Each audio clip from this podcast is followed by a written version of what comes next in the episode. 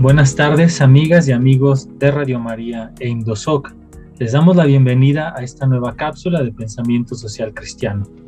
Mi nombre es Daniel Cuellar y hoy vamos a continuar hablando sobre esta problemática de la desaparición forzada en el contexto que, que se está viviendo de la Sexta Brigada Nacional de Búsqueda de Personas Desaparecidas que tendrá lugar del 9 al 24 de octubre en Morelos.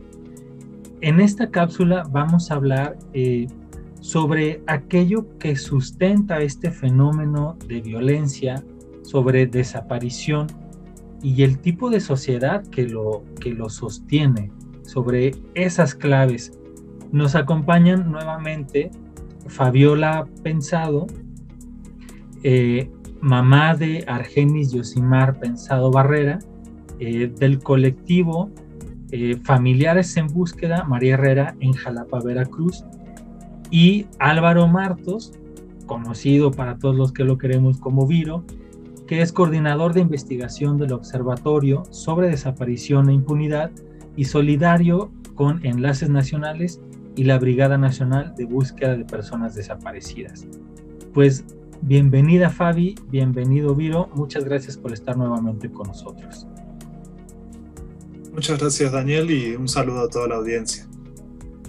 Gracias bueno, Daniel. Gracias Fabi. Me gustaría comenzar preguntándoles precisamente pues qué es, eh, de acuerdo a su experiencia, aquello que sustenta este fenómeno, fenómeno de la desaparición que además eh, no solo sigue sucediendo, sino que va creciendo. Eh, Viro, ¿qué nos podrías decir al respecto? Bien, ahí las causas de, las, desapariciones y cómo esto se, mantiene y lamentablemente sigue creciendo en este país son múltiples y complejas.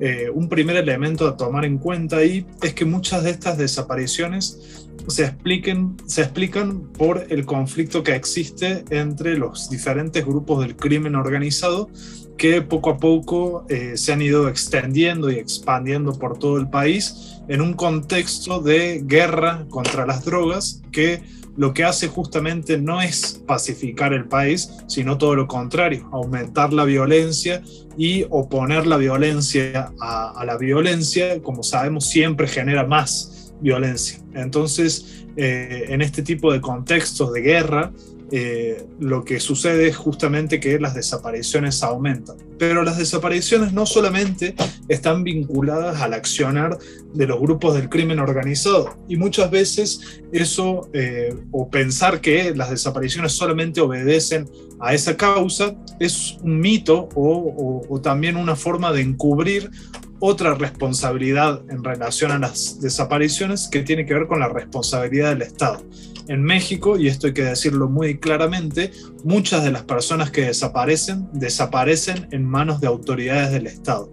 Son policías municipales, son eh, policías estatales, son miembros de las Fuerzas Armadas y de otras corporaciones eh, del Estado mexicano que desaparecen y participan activamente y de manera directa en la desaparición de personas. Entonces, las desapariciones no obedecen a una sola causa, sino que responden a una serie de, factores que están muy vinculadas a cómo se genera violencia en este país.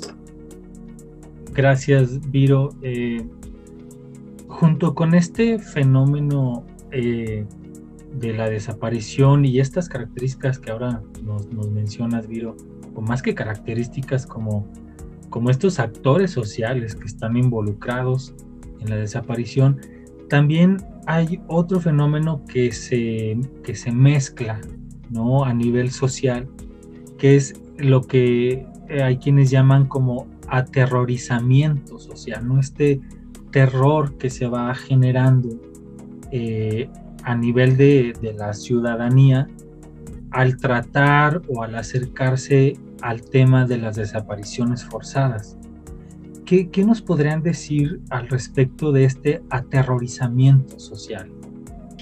Yo quería comentar un poquito sobre la pregunta anterior también, solo un poquito, que una de las cosas que también propicia pues las desapariciones es justo lo que dijo Viro, la responsabilidad del Estado principalmente y la impunidad. ¿No? Eso es, eso es algo que, que ha propiciado muchísimo, ¿no? Tantas violencias, pues la de desaparición forzada. Eh, sobre este aterrorizamiento ¿no? de la sociedad, eh, pues bueno, sufrimos quienes lo padecemos porque mm, mucha gente cree que, pues bueno, si incluso a veces ni siquiera se quieren, quieren voltear a vernos, ni siquiera quieren estar eh, pues cerca de, algún, de alguna familia que tiene una persona desaparecida, porque creen que este, pues si se acercan, eh, o sea que si se desapareció fue por algo o que andaba en algo malo y entonces que a lo mejor a ellos les puede pasar también, ¿no? Nada más con solo tener acercamiento con un familiar de una persona desaparecida. Em, pasa también que pues prefiere, mucha gente prefiere no voltear a ver esto, no voltear a, ver, no, no ver lo que pues es un problema de todos, o sea, de, la sociedad, y creen que pues es, es solamente problema de, de, a quienes ya nos pasó. Y entonces dicen, pues mejor ni volteo a verlos, ¿no? O sea, porque es un tema doloroso, porque no, no, mejor, este, pues allá ellos que se hagan bolas con lo suyo, ¿no? Entonces, eso pues tiene que ver con que, pues sí, obviamente es algo que todo el mundo le tiene terror, nadie quisiera tener un familiar desaparecido, sin embargo, pues no es algo que nosotros hayamos buscado, eh, pues bueno, nos, nos pasó sin, sin tener nosotros idea que esto pudiera pasarnos. Entonces, creo que eso tiene, tiene que, que ver mucho, ¿no? Que la gente le da mucho miedo y entonces no, no se acerca o no apoya y prefiere alejarse. Gracias. Y Fabi, Viro, ¿qué nos recomendarían o qué nos pedirían a la, sociedad en general eh, para que en lugar de tener miedo, nos podamos solidarizar con las personas las familias, los colectivos, las personas solidarias eh, que están cerca o que han sufrido directamente esta violencia de la, de la desaparición. ¿Qué nos podrían pedir o recomendar para pasar del miedo, del terror ante esta violencia a la solidaridad? Ahí hay muchas formas en las cuales eh, se puede hacer ese tránsito justamente del miedo a la solidaridad. Lo primero es importante reconocer que este miedo que, muchas veces sentimos tiene que ver también con la desinformación, ¿no? Sentimos miedo a lo que, frente a lo que no conocemos y muchas veces sentimos miedo frente a lo que de alguna manera está mal informado.